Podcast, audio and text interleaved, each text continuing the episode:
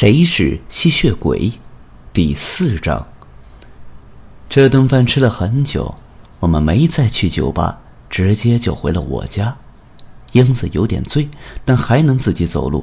当然，我更愿意扶着她。进门后，我伸手在门边按开了灯，英子马上伸手关上了灯，然后用食指放在嘴边嘘了一下，小声说：“好美的月色。”我顺着她的目光看过去。我们在门边并看不到月亮，但今晚的月亮确实很清很亮，因为我的窗子够大，窗帘拉开了一半，从外面射进来的月色几乎给这间屋子的每一件物件都镀上了一层银色。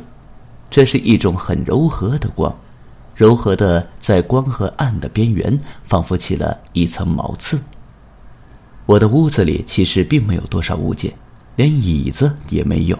柜子也没有，甚至像样的床也没有。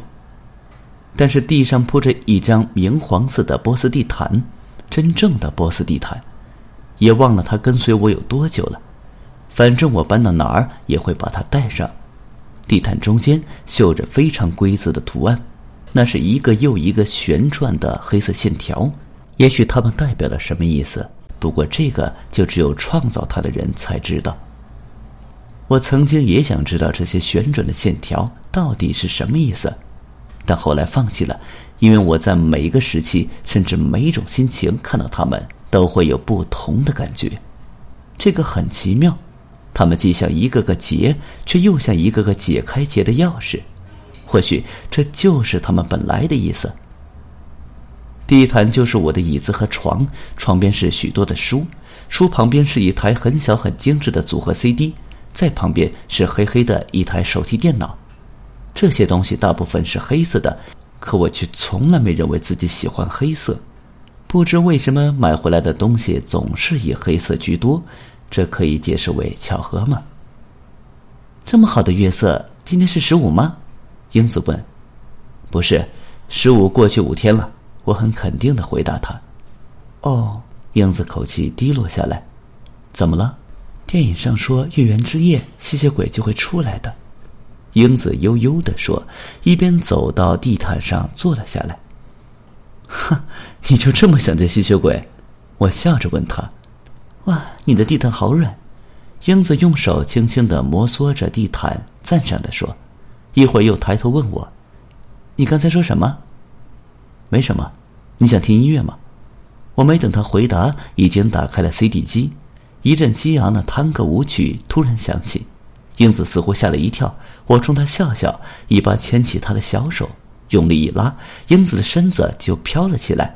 同时，我另一只手往她腰间一抄，右脚也同时向前滑出一步，接着扭腰甩头，一系列动作一气呵成，完善了探戈标准开场动作。英子被我突如其来的举动逗笑了。趴在我怀里大笑起来，不行不行，我不会跳舞的。他一边挣脱我的手说：“我们换一个抒情一点的曲子吧。”哦，好吧，我只好又换了一张中国古筝曲，这个好听，我从来没听过。英子抱脚坐在窗台边，这是古曲，很难找到的。哎，你过来看，那些云好奇怪。英子仰起头看着窗外的夜空。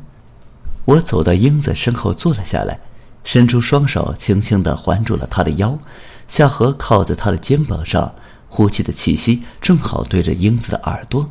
英子似乎感觉到了耳朵的呵痒，微微把头扬向了另一边，同时把我的手紧紧地握在她的手心。我又在恋爱了吗？英子像是自言自语地问。